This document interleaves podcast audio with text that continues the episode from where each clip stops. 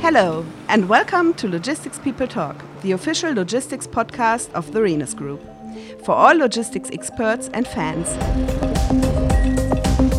Today, we are going on a road trip to discover disruptions and solutions for the European road freight network.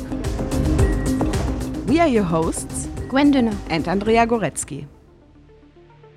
Today we are talking to Carsten Hölzer, Managing Director of Rhenus Road Freight Sales and Management, and Lee Hammond, Head of General Cargo at Rhenus Road Freight UK. Welcome, both of you. It's good to have you here. Hi. Hi, both. Hello, Hi. everyone. The road freight business faces some of the most disruptive challenges in the whole logistics sector. From delivery delays due to traffic jams that all of us face daily, to complex customs processes due to geopolitical changes, and ailing motorway and bridge infrastructure, not just in Europe but across many countries worldwide. In this context, managing efficient supply chains and optimizing deliveries in order to avoid bottlenecks has become an essential need. Carsten, as a podcast veteran from our solution selling episode, we last talked about how challenges such as the Ukraine crisis and the pandemic affected the markets. What has changed and what challenges does road transport in particular face today? Well, um, some things have changed since the last time when we heard us, and uh, sincerely, uh, we are still, and uh, that's a statement what I gave up also the last time. We are still in a challenging environment. Um, COVID has passed. Thanks God. That's a thing which where we are living with, where we used now to deal with. Nobody needs to go around any further with masks and so on. But uh, economical wise, it's still still something what is challenging us every day. That even the fuel prices are getting an upwards trend since a few weeks again, and that is leading to disruptions in the fuel market, where we see that the prices are going upwards again. So this, is having an impact.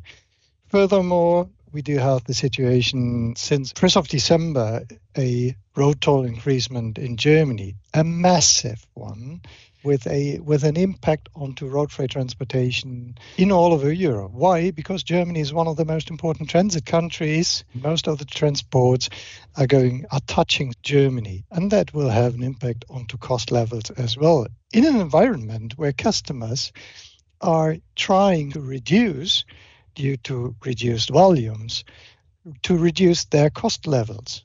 Everything is overstretched. They have been going through two years where we, as logistics providers, have been increasing our cost levels because, uh, as a matter of fact, the driver shortage is still existing, was a matter over the last two years, and we need still to increase costs in order to, to be able to, to work in a profitable way all this is somehow contradicting. And that's a reason why we needed to do something in our road freight network. And furthermore, we want to position ourselves in uh, in the market, in the road freight market, in a better ranking. So where we are nowadays, somewhere among the top 10 providers, maybe we believe we are we want to be in future definitely among the top five providers in the market. And that does mean you need more share from the market. You need higher volume and that is one of the reasons why we thought about new strategy how to work on that And Lee, you specialize in the network aspect, customs and partner management of Rhenus Road Freight. In your opinion, to what extent do Brexit and other customs changes still affect the market today? Yeah, um, thank you, Andrea. So, as we heard from Carsten, uh, the B word didn't happen in isolation. Uh, it's been an incredibly challenging environment for for everybody the last few years. Where I'd, I'd say one of the highest impacts is probably from a HR perspective. Uh, the B word created uh, a lot of new job opportunities, which was uh, positive. However, in a tight labour market, investing in new staff, which quite often come from outside of our industry in, in bigger numbers than probably we've been uh, used to being able to handle in the past, uh, put a huge pressure on our inboarding, onboarding process. Uh, this led us to invest in a new training and development manager, and uh, she was a quite a game changer for us and uh, really improved that uh, process, bringing new employees in. What I also found really interesting, our partner is uh, opening a customs academy in Germany, not only aimed at logistics professionals, but also manufacturers and traders so that uh, they can impart some customs knowledge into every part of the uh, supply chain. Uh, saying that, customs isn't new. Uh, Switzerland, Turkey, Ukraine, all key markets uh, for Rhenus. But where, the, where it's still influencing the market, I would say, is, is the speed at which the customs environment itself is still changing. Uh, coming up, we've got a new safety and security process with ICS2.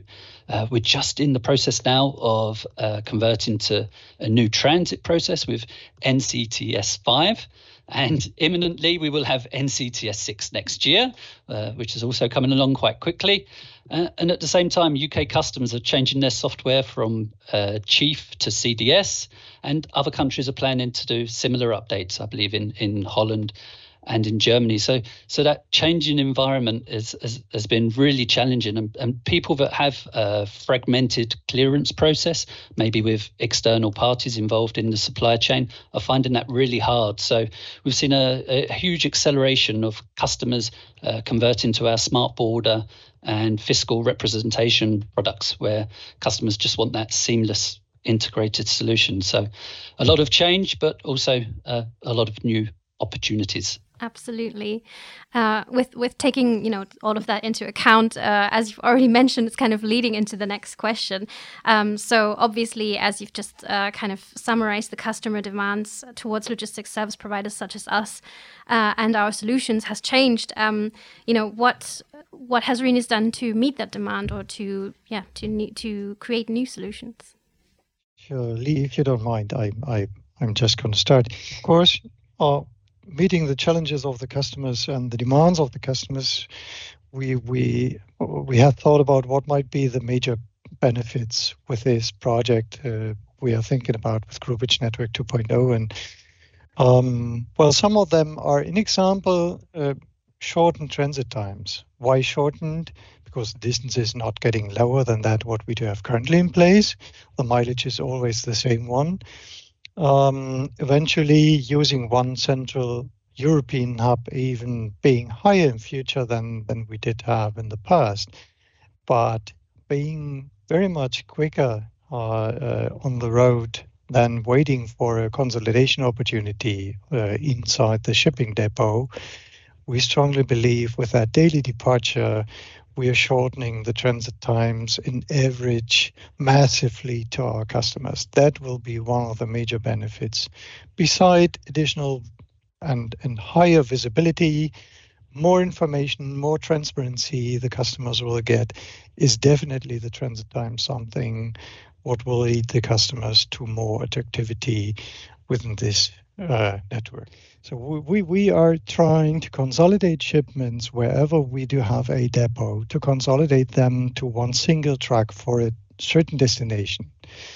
And depending on the volume, and this is depending again on the industrial environment in where this branch office is sitting, where it is located, depending on the volume, we do have a departure from once a week up to daily frequency to the different destinations in Europe. So truck optimization does mean we need to fill it up as maximum as possible in order to be profitable on the way because the truck is costing one single amount and we are getting the income from our customers together with the different shipments which are loaded onto this truck. Do we not have sufficient volume in place in order to provide our customers a daily departure? We need to stick that down towards to, to screw that down towards a departure up to once minimum once a week to the destination if the volume is not sufficient. And that's exactly what we are talking about. We would like to be more attractive in order for not the customers making waiting them for the next departure which is eventually just in about one week to go so we want to offer our customers a very attractive product that does mean daily departure to each and every single destination. Just for any listeners who of course, are interested in logistics but may not need know all the terminology. Um, so groupage means the combination of different shipments by different um, customers, but um, that is especially challenging. Why? Can you uh, just elaborate a little bit on that? Why does it need a you know an update in groupage? So we were thinking about how to manage this uh, this demand from the market, and we are thinking about since more than a year working uh, on a project called GN 2.0. So uh, this is about groupage, yes, hmm. because this is groupage network 2.0. We love abbreviations inside Rhenus, so therefore there's the first one which comes automatically. But it's about renewing, restructuring our, our groupage network. Groupage is the most classical product we do have inside the road freight network. And we thought we need what do we need for our customers? We need to be more attractive. We need a higher geographical coverage. And as cost leadership is one of the most dominant uh, requirements from customers. Again, that has changed over the past two years because, again, the overstretched logistics costs have le- have been leading now again to a higher priority to cost leadership decisions from customers. We need to be more cost cost effective and we need to be more attractive to customers. Therefore, we said it does need to restructure our groupage network, which, it, which was pretty much heterogeneous. Growing over the past years with mergers and acquisitions, we did take over some companies here, some companies over there. We did grow organically, and we do have a very heterogeneous landscape inside the road network. We said, what does it need is a common highest possible geographical coverage on the one hand side, and on the other hand side, a same product promise towards the customers from all the countries. And this is why we elaborated this GN 2.0, Group Groupage Network 2.0. But this means we need more volumes because otherwise we are going to transport air through the highways of Europe. And that needs to be avoided, of course. Yes we built on the experience from our existing daily lines. So for our main industrial connections, we have daily lines already, and we saw how that brings a benefit to our customers. Uh, they can adapt their production uh, around their order schedule and not necessarily around the departure schedule on the lines. And what we're looking to do now is uh, bring a European hub into that structure, which acts as an enabler for us uh, to open up those main lines to more new countries for us, both inbound and outbound. And that's a really exciting part for us that we can expand uh, what works for us well on the main industrial lanes into new destinations, which is really quite exciting. Um, and also, I, I think we can't overlook how beneficial it's going to be on the inbound process and the way that the network can eradicate uh, trade imbalances between different countries. So sometimes the outbound from one country is a very regular service and the inbound can be irregular. Uh, with this new setup, uh, we can rebalance that and offer the same services both inbound and outbound to customers, which I think is quite unique for the new setup that we've got. Now, Carsten, we know that Rhenus prides itself on always keeping the customer's wishes or needs in focus. How did Rhenus react to these challenges and what role does the groupage product play? Good. So, yeah, um, adding to, to that what Lee said on what, what I did say before, of course, I mean, we, we are constantly trying to expand the network, to extend it wherever it is possible because we do have quite a fit network across all over Europe. But there are still some kind of uh, points of interest where we are not yet present with our own organization and where we are collaborating with external partners, which are extremely good, which are embedded into the network. But what we are doing with Groupage Network 2.0 is something what is in first instance especially focused onto the owner organization. And in order to develop this further on the market.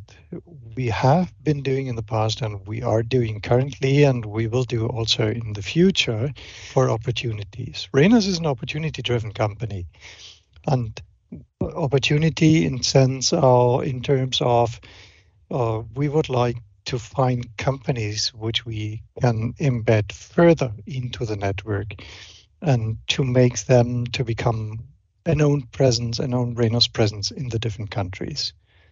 If we look to Scandinavia, uh, we are just present in Sweden actually. We just took over recently one smaller company in, in Denmark. And these new colleagues are very welcome to the group. Uh, but we still are missing some some kind of footprint in Finland and in Norway. Same as well for, for Belgium. In France, we do have a very good running cooperation with MTA with a minor, minority share that we are keeping currently.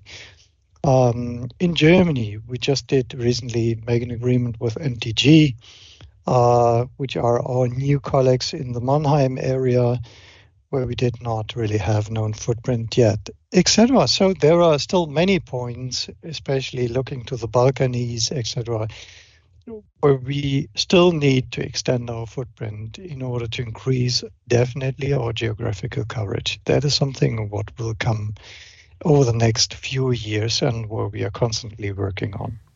And finally, Lee, um, in terms of customs declaration and managing freight forwarders and other partners, customers' demands for digital and automated solutions are, I guess, stronger than ever. Um, what features does the new groupage solution offer in this regard? Uh, yeah, so uh, I guess the digital journey starts the same either whether you're a customer or a partner. And the question is, what data are they able to provide? Does it include customs data or not? Can they send it either on EDI, enter it in through our portal, or provide it on PDF? In, in the network, we then have a validation step where we check the data based on the exporting country's regulations. And then what we're able to do in the new setup is calculate our network routing rules. In the new setup, using our network routing rules, we're able to then calculate where and where that data needs to be delivered. And we can make that available even before the shipment arrives, uh, which then allows us to speed up the process. But it also allows us to recycle that data and avoid any double entry that we might have in our internal processes. In future, we plan to use some machine learning and AI uh, to help us automate some of these tasks, and that will continue to improve the efficiency of the uh, uh, process for us. But once a customer is in our portal, uh, it gives them access to a lot of digital services. Uh, they can get their own prices and price requests. Uh, they can use our track and trace, PODs, and they can follow shipments and receive notifications each time a shipment reaches a certain milestone. Uh, what we also got in addition as well in the new setup um, is kickstarted a trial for a real-time transportation visibility provider. Uh, the aim is to get real-time ETA calculations for our international trucks and line hauls uh, with live truck positions, which we can then feed into our IT platform. And it kind of repeats on the theme again that uh, the potential of this pilot is, is, is really interesting for us because if it's successful, it won't just apply on our main trade lines with Germany, uh, uh, UK, Spain, Italy, where, where some of this technology is already being uh, tested, but we will be able to apply it throughout our European network in all countries in all directions. So, uh, quite an exciting time to be in groupage, really. So, uh, Carsten, if we look at the international scale, what does the strategy of Rhenus Road Freight look like for Europe? Well, of course, we do want to stabilize our network. Uh, that is what I meant when, when I said we currently we are operating around about uh, 85, 90 owned depots across the European landscape. That needs to be extended if we want to be uh, very, very much in a position to, to offer a stable stable process, a stable product towards our customers across all over Europe. So the, the countries which are missing need still to, to be embedded into that. So to extend the footprint is surely one of the things we're looking to once we are seeing opportunities coming along the road.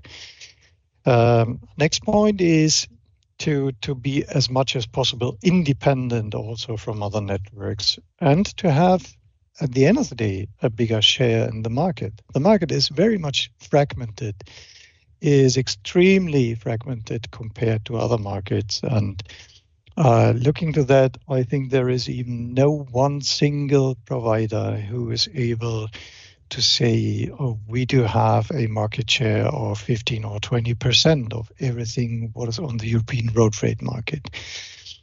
So we do strongly believe there will be additional consolidation in the market also in the next future. Then we want to be attractive and competitive. And last but not least, everything what we are doing in the road trade is not alone standing for itself it is somehow also combined with all our other divisions, units, and products.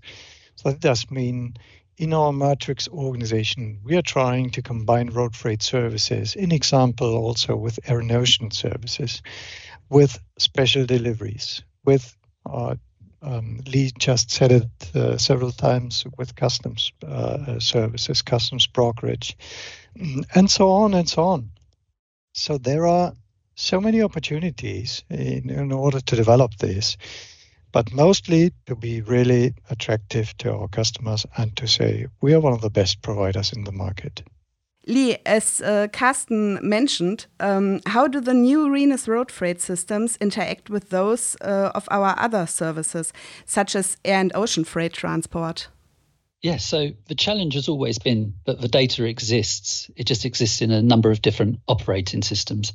And this data historically has been provided to the systems by EDI, which is one way transmission. In our new setup, we'll be focusing on more API connections that will allow the data to be pushed as well as received.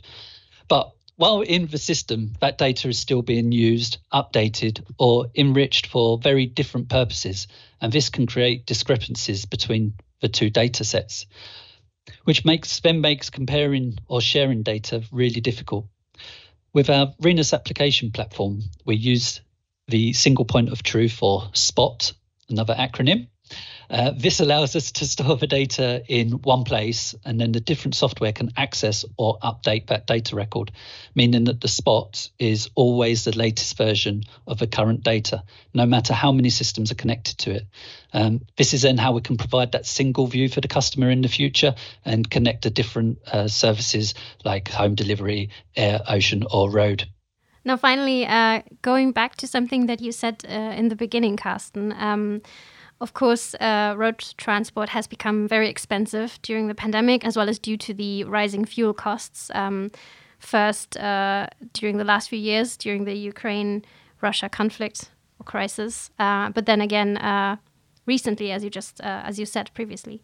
While other transport modes have seen a renewed decrease in prices since then, the road freight prices kind of remain high while the general demand for road freight transport is decreasing, although from an exceptionally high level during the last few years. Um, now, how does the groupage service address these challenges? And is it helping you and the customers to save money? Yes, although I have to say this is not the primary purpose uh, why we're doing this project. The primary purpose is to improve the product, uh, to improve our network, and to improve to improve the approach towards the market and our customers. Um, but yes, uh, the target is surely that after the invest is coming a return on invest. So in first instance, we are talking about one of the biggest investments we ever have been doing in the road freight organization over the last decades. That's for sure, because somewhere will be volumes missing, somewhere will be uh, investments uh, needed in terms of additional equipment to be rented, etc., in order to to keep the schedules in place we have planned. but on the long hand, as it is always with investments, you need an ROI, you need return on investment. And this is what we are looking for. We do have a business plan in, in, place where we would like to get some kind of return on invest, of course, also with that project. Will we save money uh, with that project uh, for our customers? Here and there, eventually, yes. Uh, but I, I do believe the major cost drivers we did have over the last years for increasing cost levels overall the market inside the road freight, I do believe they are not gone. One of them is driver shortage, which is an enduring matter, which is still running, which is not yet resolved, and which I do not see to be resolved until when we do have purely autonomous trucks driving over the over the European roads. Uh, this is one topic. Uh, another one is the CO2 emission, where countries are going to punish practically the, the transport over the road with higher CO2 emission costs, such as road tolls.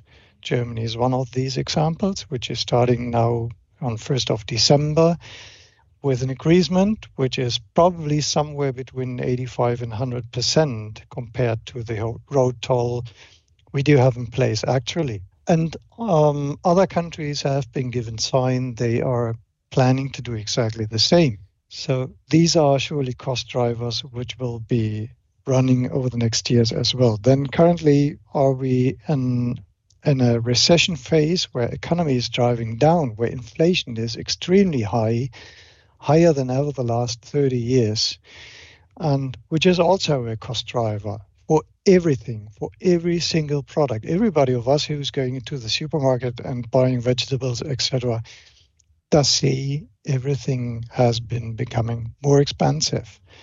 Wages are, and this is a consequence also out of this, have been increasing out of it. So there are so many drivers driving the costs upwards more than they are going to be driven downwards.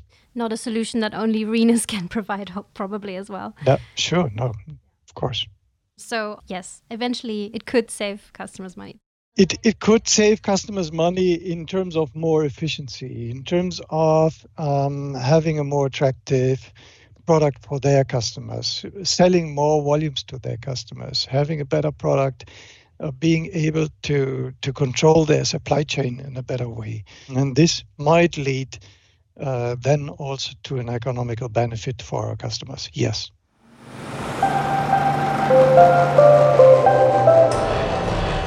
Best closing words that we could have hoped for. Thank you for this in depth look at what goes on behind the road freight curtain, so to speak. Um, it is at least reassuring that there is a well thought through system behind what others may perceive as, you know, chaos on the motorways or in the news. Um, thank you both for bringing light to this aspect of logistics. It was a real pleasure to have you as our guests. Thank you also from my side. Thank you very much. Yeah, thank you. Very nice to be invited. So, and also to our listeners, thank you for listening. We hope you have enjoyed this episode, and if so, don't miss the upcoming episodes of Logistics People Talk and subscribe to us on Spotify, Google, or Apple Podcasts. We are your hosts, Gwen Dünner and Andrea Goretzky.